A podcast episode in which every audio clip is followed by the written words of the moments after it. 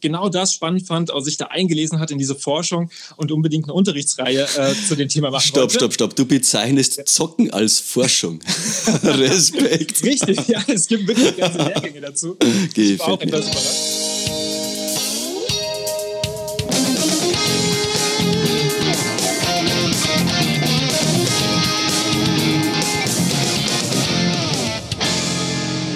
Hallo und herzlich willkommen zu einer neuen Folge Edofunk. Ich bin Christian. Und ich bin Anna. Schön, dass du mit dabei bist. Anna, stell dir vor, letzte Woche habe ich ein tolles Workbook gesehen und zwar zur französischen Revolution. Schön, aber gibt es die nicht wie Sand am Meer? Was ist denn da das Besondere dran? Schön, schön. Hey Anna, du kennst dieses Workbook noch nicht. Äh, stimmt, du hast zwar recht, es gibt Workbooks wie Sand am Meer, aber dieses hier, das ist wirklich ganz besonders. Es kommt nämlich völlig ohne Papier aus, es ist völlig digital. Aha, wie sieht das denn aus? Ja, das soll uns jetzt lieber jemand erklären, der sich wirklich damit auskennt. Und dazu habe ich uns natürlich einen Spezialisten eingeladen. Herzlich willkommen, Fabian Bergwitz. Hallo Fabian, schön, dass du heute da bist. Ja, vielen Dank für die Einladung. Ich freue mich sehr. Fabian, kannst du dich kurz vorstellen, wer du bist und was du machst? Ja, sehr gerne. Ähm, mein Name ist Fabian Bergwitz. Ich bin Lehrer in einem Gymnasium in Weinheim. Das ist im Norden von Baden-Württemberg, so in der Nähe von Heidelberg. Und ähm, ja, ich selbst, ich äh, arbeite im Gymnasium jetzt schon seit zehn Jahren und es ist auch ungefähr der Zeitpunkt, da haben wir uns auf den Weg gemacht, mit iPads zu arbeiten. Also ich konnte jetzt schon sehr viel Erfahrung sammeln, äh, komplett in äh, ja, die Arbeit mit Tablet-Koffern, aber auch schon seit sechs Jahren haben wir ein 1 zu 1 Setting bei uns. Also das bedeutet es wirklich, jeder Schüler ein iPad hat. Und äh, ja, das macht das Ganze sehr spannend, äh, weil es den Unterricht natürlich irgendwie stark verändert. Und äh, genau äh, darum ja, wollte ich mit euch heute reden. Hier. Was für ein Zufall. Äh, ich habe ja dein eben angesprochenes Workbook ansehen dürfen und ich bin ja wirklich sehr begeistert. Sag mal, wie bist du denn eigentlich auf die Idee gekommen, ein Workbook digital umzusetzen? Ich glaube, ich muss da noch schnell zwischengrätschen. Für alle Hörerinnen und Hörer, die mit dem Begriff Workbook nichts anfangen können, was ist denn eigentlich ein Workbook? Ja, ich muss auch ein bisschen schmunzeln. Ähm, als ich bei dem Thema ein bisschen überlegt habe, ja, digitale Workbooks, muss ich auch kurz erstmal überlegen, was ich darunter verstehe. Ähm, also normalerweise ist man ja gewohnt, dass man Arbeitsblätter verteilt und ähm, Unterricht, ähm, das eine Kopieform ist oder so ein Workbook kenne ich eigentlich eher aus dem Sprachenunterricht, dass man irgendwie so ein Arbeitsbuch hat, wo man auch mehrere ähm, Arbeitsblätter zusammengefasst hat. Gerade aus dem Englischunterricht. Richtig, so stell es mir auch vor, aus meinem alten oder französischen Unterricht, dass man ein großes Workbook hat und das dann immer abarbeiten musste. Ähm, ich ich habe mir das so ein bisschen ähm, vorgestellt, also dass man ähm, mehrere, ja, also- oder eine Einheit zusammenfasst, dass die Schülerart, sondern ein Arbeitsheft haben. Und das natürlich jetzt ein bisschen äh, gemünzt auf die Digitalisierung, also dass die Arbeit mit den iPads. Und ähm, dort gibt es ja verschiedene Möglichkeiten, ähm, wie man sowas erstellen kann. Ich habe es jetzt konkret mit ähm, den iWork-Apps gemacht, also den Bordmitteln vom iPad ganz konkret auch mal mit Pages. Und ähm, meine Idee war so ein bisschen, ähm, wie kann ich denn jetzt so ein Arbeitsbuch erstellen, ähm, in dem man nicht nur schreiben kann, sondern man verschiedene multimediale Inhalte implementieren kann. Das war so ein bisschen die, die Grundidee. Und ja, spannend so ein bisschen die Frage, ja, wie es dazu kam. Ich musste auch noch mal kurz überlegen. Ähm, ganz, ja, es wirklich äh, war ein bisschen spontan entstanden, muss ich sagen. Also in meinem Fach ähm, Geschichte, was ich neben Bio und Geografie noch habe, ähm, sind wir auf die Idee gekommen, ob es nicht mal spannend wäre, ähm, so eine Art Computerspielereihe mit in den Unterricht zu integrieren. Da gibt es das sogenannte ähm, Assassin's Creed, diese Spielreihe. Und äh, das Besondere an dieser Spielreihe ist, die hat immer ein historisches Setting. Also das spielt äh, zum Beispiel im antiken Ägypten oder in Griechenland, also immer verschiedenen Epochen. Und ähm, da dachte ich, ja, das wollte ich irgendwie für den Unterricht nutzen. Ähm, spannenderweise hatten wir gerade zu dem Zeitpunkt eine Referendarin bei uns im Haus, die genau das spannend fand, auch sich da eingelesen hat in diese Forschung und unbedingt eine Unterrichtsreihe äh, zu dem Thema machen Stopp, wollte. stopp, stopp. Du bezeichnest Zocken als Forschung. Respekt. Richtig, ja, es gibt wirklich ganze Lehrgänge dazu. Ich war auch etwas überrascht. Aber ja, ich muss sagen, bei mir kam es vom Hobby aus. Also ich habe äh, Mhm. spiele gerne Computerspiele und habe gedacht, ja, es wäre so toll in Geschichte. Oder ich hätte es damals gerne als Schüler gehabt, äh, diese verschiedenen Spiele. Der wissenschaftliche Begriff wäre jetzt wahrscheinlich Game-Based Learning, oder? Game-Based Learning, ja. und es gibt noch, äh, Gamification. ja, genau, Gamification, je nachdem. Das muss man ein bisschen manchmal unterscheiden. Ich vermixe es meistens. Also, genau, Game-Based Learning, dass man diese ähm, äh, die Spiele mit in den Unterricht bezieht und Gamification, dass man so Spielansätze mitnimmt. Und ich habe ehrlich gesagt beides versucht, mit diesem Workbook zu erreichen. Mhm. Aber ja, das war äh, so ein höheres Ziel gewesen. Ja, ähm, wobei mir ja der Gedanke, Entschuldigung, wobei mir ja der, der, Gedanke gefällt, wenn du die beiden Sachen kombinierst. Also einmal so ein leicht angestaubtes Workbook, ja, versprüht die Aura eines, ach, lassen wir das. Und dann auf der anderen Seite Gamification, wo es ja dann auch bestimmte ja, Spielmechaniken gibt, mit Level, mit Punktesystem, mit Belohnungen. Und ich glaube, das setzt nochmal einen ganz anderen Anreiz und motiviert doch die Klasse nochmal ganz anders, als jetzt hier zu sagen, äh, Seite 68, Arbeitsheft. Aber ich muss jetzt ganz ehrlich sagen, Pages verwende ich persönlich oft zum Text erstellen und äh, einfach um Texte zu bearbeiten. Mhm. Aber mit welchen Funktionen schaffe ich es jetzt, dass ich am Ende so ein Workbook ähm, erhalte, das mit so vielen Möglichkeiten ähm, aufgewertet wird. Ja, die Idee war ein bisschen eher praktisch geboren, muss ich sagen. Also ich habe mir gedacht gehabt, ja, bei der Reihe, ich muss irgendwelche Spielszenen wollte ich zeigen. Also bei dieser Einheit ging es nicht darum, dass die Schüler nur zehn Stunden vor einer Xbox oder einer Playstation sitzen und dann das spielen, sondern ganz konkret wollte ich hier historisch arbeiten und ich habe mir bestimmte Spielszenen ähm, aufgenommen und die muss ich natürlich erstmal ins Workbook kriegen. Und da bietet sich gerade mhm. an bei äh, Pages, dass man die Funktion hat, dass man Videos einbinden kann. Oder auch seit ein paar Jahren ist auch die Möglichkeit, dass ich äh, sogenannte äh, ja, Webinhalte dort äh, verlinke. Also ich aus kann, YouTube, genau. Genau, aus YouTube direkt jedes Video nehmen. Und das hat den riesigen Vorteil, das nimmt sich nicht so viel Speicherplatz weg im Dokument, weil sich einfach den Link merkt. Aber es ist direkt integriert. Ich kann direkt auf Play drücken und habe dann mhm. dieses Video. Äh, Fabian, ja. nochmal kurz zu diesem Webvideo. Es gab ja bereits vorher die Möglichkeit, äh, YouTube-Videos in Pages zu verlinken. Was ist jetzt der große Vorteil eines Webvideos gegenüber ein, einem Link?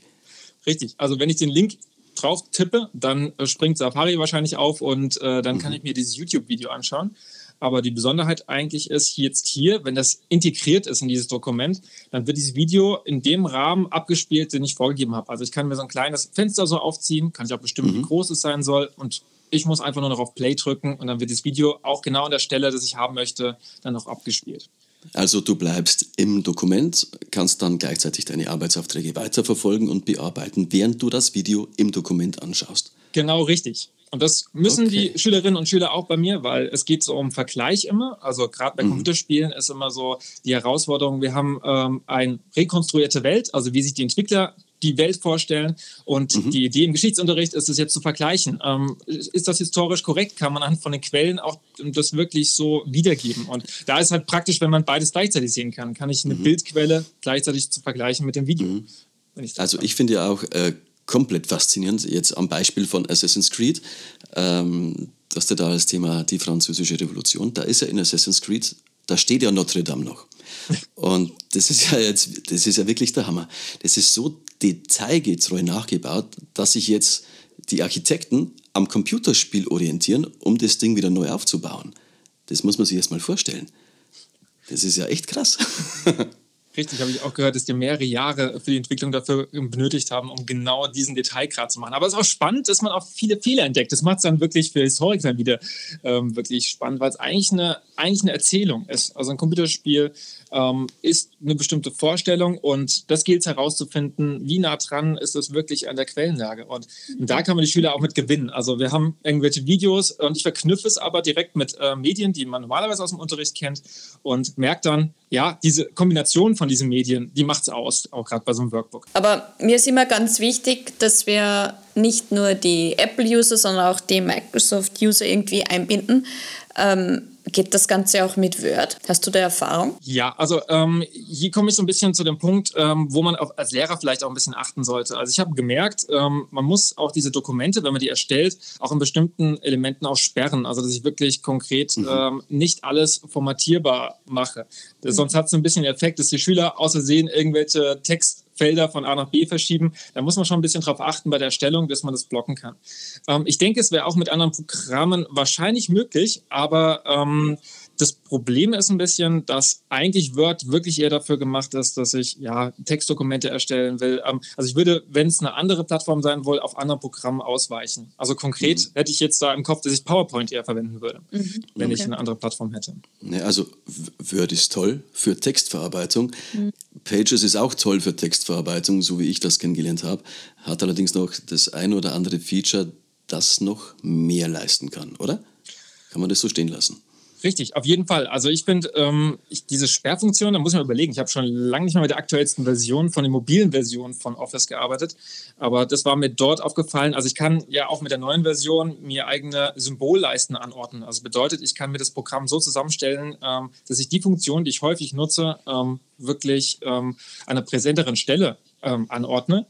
Und da habe ich mir zum Beispiel eine, einen Button hingelegt, dass ich Sachen sperren kann, dass wirklich dieses Objekt, was ich hier hingeschoben habe, dass das mhm, äh, mhm. nicht verschiebbar ist. Und ich glaube, das ist wichtig für so ein Workbook, weil, ähm, wie gesagt, das ist Unterrichtszeit, die verloren geht, wenn die Schüler aus sehen, was verrutschen, gerade bei diesen Dokumenten. Ähm, das lenkt nur ab und ich will ja eigentlich, dass sie auf den Inhalt konzentrieren. Mhm.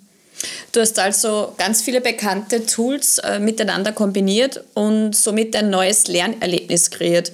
Was kann jetzt dieses digitale Workbook ähm, im Vergleich zu einem Workbook in ausgedruckter Form? Ja, also ich sehe die große Stärke, dass wir so ein bisschen beiläufig mit so digitalen Workbooks die medialen Kompetenzen schulen. Also ähm, währenddessen wir uns eigentlich mit Geschichte beschäftigen, taucht zum Beispiel auf die Frage, wie war denn die Zusammensetzung der Gesellschaft damals? Und da kommt ganz klar raus, dass der dritte Stand deutlich stärker repräsentiert war.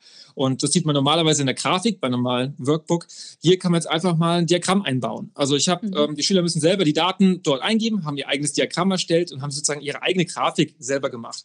Und so kann ich ganz beiläufig noch weitere Kompetenzen schulen. Und ich finde, das ist bei anderen klassischen Workbooks eher so ein bisschen untergeordnet. Also da kann ich äh, wenige Kompetenzen so ansprechen. Und das ist wirklich auch deutlich, also aus Schülernäher. Und die haben auch oftmals eine Wahlmöglichkeiten. Also zum Beispiel geht es auch darum, dass man eine Rede halten soll ähm, aus einer bestimmten Perspektive. Da können Sie wählen, ob Sie zum Beispiel aus der adligen Perspektive diese Rede schreiben wollen oder doch lieber aus vom dritten Stand und können dann ein, ähm, so eine Sprache aufnehmen und direkt integrieren. Und ich glaube, das sind neue Möglichkeiten, die es vorher eigentlich in so einem normalen klassischen Workbook so gar nicht gab. Mhm. Du gehst du dann auch, ähm, wenn die Schülerinnen und Schüler an diesen Workbooks arbeiten, bewertest du die dann auch mit alternativer Leistungsbeurteilung? Sprich zum Beispiel mit einem Sprachfeedback oder so? Ja, da musste ja schmunzeln beim Gast vor zwei Wochen mit Thomas. Genau. ähm, genau so ist es. Grüße an der Stelle. Genau, ja, lieben Gruß und ich musste ja schmunzeln die, äh, über den bayerischen Dialekt, der dann das Sprachfeedback da eingebaut wird. Ähm, wir versuchen auch Hochdeutsch immer ein Feedback aufzugeben und das ist bei den Dokumenten wirklich äh, ja spielend einfach. Also ich kann als Lehrer auch schon während der Bearbeitung in diese digitalen Workbooks äh, reinspringen. Ich kann mir anschauen, äh, wie der Leistungsstand ähm, des einzelnen Schülers auch konkret ist und kann dort selber ein Audio-Feedback hinterlassen. Also ich kann selber was mhm. einsprechen, mhm. kurz ein Feedback geben, äh, die und die Aufgabe hast du sehr gut bearbeitet, hier musst du vielleicht das noch ein bisschen verbessern und dann sehen die so ein kleines Lautsprechersymbol, es antippen, sich direkt anhören und äh, das vielleicht auch direkt umsetzen. Und ich denke, das ist eine riesige Stärke. Also da bin ich ganz unkompliziert, kann ich sofort ein Feedback geben an der richtigen Stelle ähm, da dieses, ja, das Lernen steuern in dem Fall. Mhm. Würdest du dann auch so weggehen, dass das digitale Workbook ein Schulbuch ersetzen könnte? Ja, das ist immer sehr spannend. Also ich würde mir vorstellen, dass es so Schulbücher geben würde, die genau die Sachen schon umsetzen. Ähm, das ist immer, finde ich, es gibt so die ersten Ansätze von den Verlagen, dass ähm, die Verlage erkannt haben, ja, das Arbeiten wird immer wichtiger, immer individueller.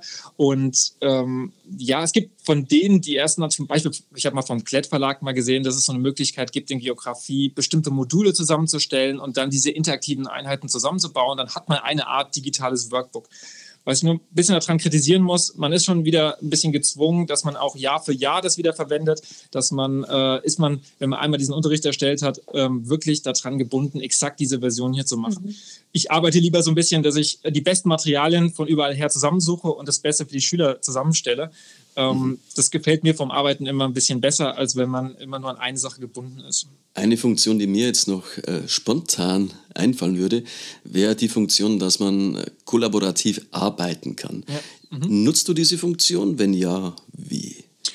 Genau, also damals, als ich erstellt hatte, dieses ähm, Workbook zu Assassin's Creed, äh, habe ich es noch nicht so stark genutzt, da war das gar nicht eingebaut. Ähm, aber inzwischen ist eines der Features, die ich am häufigsten verwende. Also ähm, mhm. man kann sehr gut mehrere Schülergruppen zusammenarbeiten lassen. Man muss es ein bisschen anleiten, finde ich. Also wenn mir jetzt der ganzen Klassen sagen würde, ich arbeite jetzt an einem Workbook, das würde nicht funktionieren.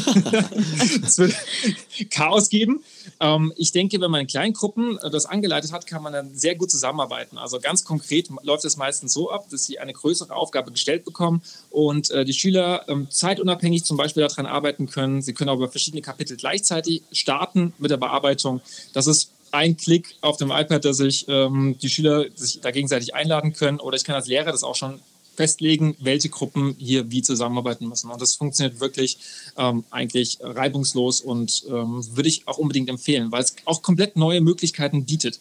Also ich würde es immer dann nutzen, wenn zum Beispiel der Arbeitsaufwand immer größer wird. Äh, ganz konkret stelle ich mir vor, wenn ich eine Zeitleiste erstellen muss, habe ich am meisten verschiedene ähm, größere Zeitabschnitte. Da kann man Schülern das einteilen. Ein Schüler bearbeitet den Anfang dieser Zeitleiste, ähm, Schüler 2, 3 und 4, die kriegen mhm. andere Abschnitte zugewiesen und schon hat man gemeinsam ein Produkt erstellt. Das ist natürlich der Wahnsinn, dass man das in mhm. weniger Zeit äh, realisieren kann.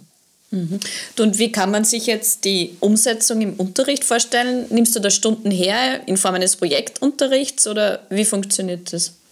Also ich verwende es ganz klassisch im Unterricht, also ganz normaler Geschichtsunterricht ähm, verwende ich äh, die Workbooks immer so als Idee, ähm, eine Einheit ist auch so, schon so gemünzt. Also ich nehme immer mhm. vor, dass ich wirklich eine Einheit pro Halbjahr, sage ich mal, richtig toll aufbearbeite, dass ich mir möglichst viele Gedanken dort reinfließen lasse, weil ich muss schon sagen, dass natürlich Arbeit ist, es erstmal zu erstellen.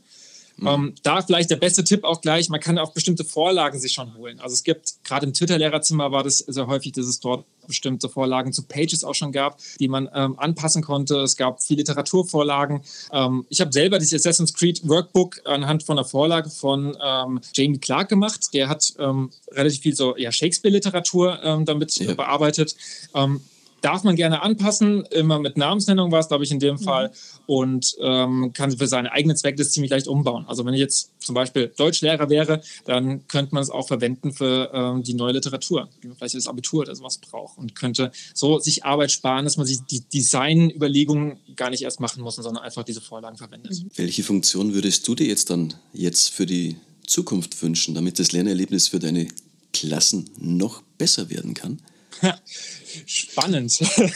hm. Ja, ähm, ich fand bisher das Einzige, was mich so ein bisschen gestört hat, war so das Schreiberlebnis. Also man merkt manchmal ein bisschen an, dass diese Programme natürlich dafür ausgelegt sind. Gerade Pages ist ja, ähm, dass ich eine Textverarbeitung habe. Ähm, dort gibt es die Möglichkeit natürlich zu schreiben, aber manchmal ähm, wäre das noch ein bisschen intuitiver. Also wir sind ein bisschen in der Schule gewohnt, mit GoodNotes zu arbeiten und mhm. dort finde ich das Schreiben so ein bisschen wie Blockgefühl. Das fehlt mir noch so ein bisschen bei den allen Office-Apps. Also mhm. habe ich noch nirgendwo so gut umgesetzt gesehen. Ähm, das würde ich mir noch ein bisschen wünschen, dass das äh, intuitiver auch noch mal wäre bei diesen Office-Apps. Ich verstehe, die Entwickler haben einen anderen Schwerpunkt bei diesen Sachen, aber äh, gerade so für die Schule wäre das zum Beispiel ein großer, ein großer Punkt. Standest du vor Herausforderungen oder wie hast du diese Herausforderungen überwunden? Beziehungsweise hast du schon Tipps für Kolleginnen und Kollegen, ähm, die ihnen den Einsatz erleichtern oder die Erstellung? Mhm die größte Herausforderung war in letzter Zeit für mich, dass es ein neues Update gab und alle Buttons, die rechts waren, auf einmal links sind. das äh, verwirrt einen so alte Hasen vor allen Dingen, wenn man dann gewöhnt ist, ja, eigentlich tippt man hier drauf und hier drauf und dann, oh, der Button mhm. ist weg. Oh nein. ähm, gut, das ist man bei Software. Wahrscheinlich äh, passiert das öfters. Ähm, ja, wenn, wenn man weiß, dass auf der linken Seite ist wieder kein Problem, kommt mal rein. Ähm, ich, ich glaube, der größte Trick ist eigentlich erstmal klein anzufangen, also wirklich kleine Schritte zu gehen. Ich höre das immer wieder, wenn, wenn Schulen fragen, ja, wie, wie macht ihr das mit der 1 zu 1 Umsetzung? Ähm, dann würde ich auch nicht erwarten, dass man sofort ein extrem multimediales äh, Workbook erstellt, sondern dass man mit kleinen Schritten anfängt. Also ganz konkret, man kann ja mal anfangen, dass man ein Workbook hat, wo man bewegliche Textfelder hat zum Beispiel oder bestimmte Zuordneraufgaben macht oder mhm. mal ein Audio einbindet. Das ist schon enorm was gewonnen. Also ich fand damals schon eine Revolution, dass ich bunte Grafiken verteilen kann. Das ist ja Wahnsinn. Wahnsinn, genau. Oder Statistiken, die man lesen kann. Das ist äh, schon eine tolle Sache. Ähm, deswegen, ich würde erstmal ganz klein anfangen. Das ist schon eine Riesenrevolution der Schule, wenn wir, ähm, wenn man sowas machen kann. Und spielerisch entdeckt man immer mehr Funktionen, die man dann noch benutzen kann. Man bekommt ja auch ein Feedback von den Schülern, ähm, was denen besonders viel Spaß gemacht hat. Und das würde ich dann immer Stück für Stück irgendwie äh, einbauen. Und ja, die, die größte Hürde ist eigentlich immer so ein Projekt äh, wirklich anzugehen, dass man abweicht mhm. vom zum Beispiel Schulbuch oder von seinem Arbeitsblatt, was man schon ähm, öfters einfach eingesetzt hat. Ähm, einfach mal den Mut haben, das auszuprobieren. Einfach mhm. mal vielleicht es als Grundlage zu nehmen und sich ganz gezielt ähm, mal eine Einheit vorzunehmen und mal zu überlegen, was würde ich denn gerne mal umsetzen. Was gefällt denn jetzt deinen Schülerinnen und Schülern am besten an dieser Art der Workbooks? die Videoeinbindung. natürlich, natürlich. ähm, ja, diese Art, ähm, jetzt muss ich ein bisschen unterscheiden. Also jetzt gerade bei dem Thema war es ein bisschen so, dass es diese Lebenswelt mehr abgeholt hat von den Schülern. Also natürlich diese Einbindung von Computerspielen, das äh, holt äh, die Schüler mehr ab, als wenn ich jetzt den ganz langen Text im Schulbuch mit durchlesen äh, soll.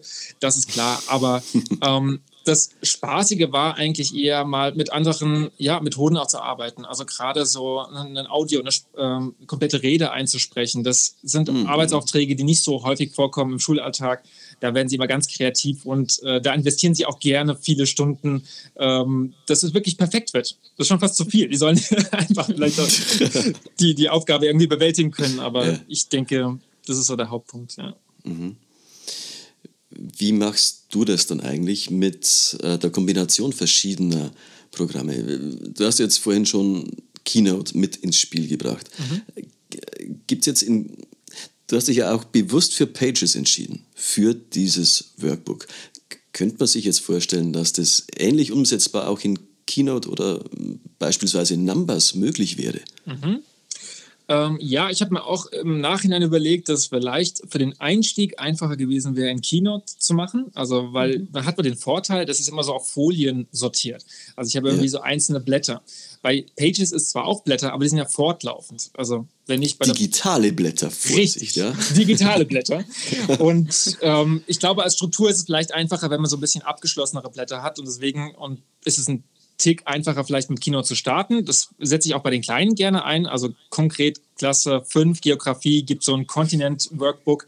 Dort äh, sollen sie ähm, bestimmte Recherchen machen zu verschiedenen Kontinenten, mal ein Video anschauen, mal ähm, einen dreidimensionalen Globus im Klassenzimmer fotografieren, einen Screenshot einbauen. Also gerade so Sachen bei Beginnern finde ich das mal ein bisschen einfach. Kann, Fabian, kann es sein, dass du eine Fortbildung von mir besucht hast mit genau dieser Vorstellung? ja, immer gut vernetzt, ja, richtig. ja, da gibt es ja, ja, viele AR-Inhalte, das ist ja auch so äh, mein Steckenpferd, was du ja auch sehr gerne verwendest. Genau, ähm, genau. Das ist ja perfekt für den Geografieunterricht und ähm, gerade die Kombination mit Kino ist super. Was ich neuerdings ein bisschen freund bin, ist äh, Numbers. Das ist ja eigentlich ein Tabellenkalkulationsprogramm, wo die meisten mhm. immer erstmal zurückschrecken. Oh je. genau. Ja. Und, das ist ähm, bei Numbers, ich nenne es immer die, die, nette Version von Excel. Das ist ähm, ein bisschen einsteigerfreundlicher, sage ich mal dazu. Und ich verwende das gerne, weil dort kann ich Aufgaben erstellen, ähm, die sich selber ein bisschen korrigieren. Da gibt es so einen Trick, dass man Zellen so programmieren kann, dass, äh, wenn die Schüler eine Antwort dort eintragen, es automatisch dann zum Beispiel die ganze Zelle grün wird, wenn es eine mhm. richtige Antwort ist. Und das kann man halt hervorragend nutzen, wenn man so ein bisschen Wiederholungsaufgaben machen will. Also gerade ähm, wir arbeiten in unserem Fach Naturwissenschaft und Technik zum Beispiel viel mit Koordinaten und dann gibt es nur die richtige Koordinate, die man herausbekommen kann. Und dann bietet sich das perfekt an. In Geschichte wird es ein bisschen schwieriger. Bei der nächsten Aufnahme dann vor diesen Trick. das ist genau, die bedingte Markierung. Genau. Den Tiefen von Numbers. genau. Aber auf, jeden Fall, also die Idee ist ja eigentlich immer die gleiche, dass man versucht, ähm, ja, so ein Arbeitsbuch zu erstellen, dass die Schüler Schritt für Schritt möglichst schülerzentriert arbeiten können, ähm, dass ich das optisch auch irgendwie schön aufbereite, also es irgendwie ähm, ansprechend ist. Ich denke, das ist auch ein ganz wichtiger Faktor, dass man Lust hat, direkt loszulegen und ähm, die Aufgaben zu bearbeiten. Ja. Ja. Und das bietet sich dann eine Vielzahl von den Programmen an. Also kann man wirklich auch verschiedenste Varianten wählen, je nachdem, was einen Schwerpunkt man setzen möchte mit den Inhalten. Fabian, die letzte Frage von uns. Wenn du eine App wärst, welche würde das sein? Und wieso? Ich habe mit Schrecken diese Frage von euch schon mal gehört im Podcast. Nein. Und überlegst seitdem, was du sagen könntest, oder wie? ja, ich habe gedacht, jetzt wäre ich gut vorbereitet, aber im, im Gegenteil, nein. Ich, ich wäre bestimmt eine AR-App, weil ich bin gerne mal experimentell unterwegs, auch gerne mal die irgendwie, ähm, ja, auch mal abstürzt, sage ich jetzt mal, bis ich manchmal Sachen ausprobiere, die auch komplett mal scheitern können. Aber ich finde, das muss man wirklich auch mal, äh, auch mal können, dass man äh, wirklich den Mut hat, neue Sachen auszuprobieren. Und ähm, deswegen würde ich sagen, AR-App. Und ich, ich denke, das ist das große Ding in der Zukunft, dass wir ähm, in dem Bereich natürlich ganz viel sehen werden, in Kombination natürlich mit, äh, mit tollen Workbooks, dass wir immer die besten Sachen uns heraussuchen können und die Schüler da teilhaben können, ähm, wirklich an den Sachen zu arbeiten. Fabian, gleich bist du frei. Du musst dich jetzt entscheiden, bist du A, Team Reality Composer oder B, Team Apollos Moonshot AR? ich, ich muss Moment, sagen. Ich Moment. Die Hälfte der Hörerinnen und Hörer ist gerade ausgestiegen. Worum geht's? Zu diesen Apps werden wir natürlich demnächst eine andere Folge ausstrahlen. ich, ich muss sagen, äh, ich finde beide Apps sehr spannend, aber ich bin inzwischen ein Fan geworden von Reality Composer. Ist ein bisschen komplex, ist so ein bisschen. Ja, äh, es kann sehr viel. Mich. Und ja. äh, spannendes Ding. bin ich gespannt von euch dann zu hören. Ja, ich auch, ich auch. ja, super, Fabian. War sehr, sehr erheiternd mit dir und sehr, sehr erhellend. Ich bedanke mich vielmals, dass du dir die Zeit für uns heute genommen hast. Herzlichen Dank. Danke, Fabian, dass du heute bei uns beim Edofunk zu Gast warst. Vielen Dank für die Einladung nochmal, euch zwei. Alles Gute. immer gerne, immer gerne. Ich nehme mir heute folgende vier Punkte mit, nämlich klein anfangen, digitale Medien im Unterricht anwenden, mutig sein und einfach auszuprobieren.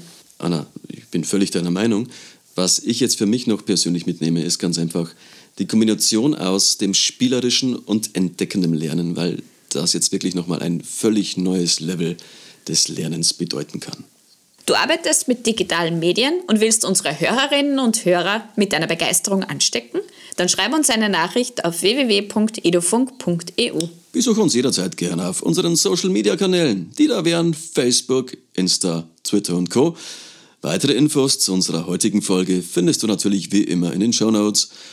War schön mit euch. Bis zum nächsten Mal. Ciao. Tschüss, bis zum nächsten Mal.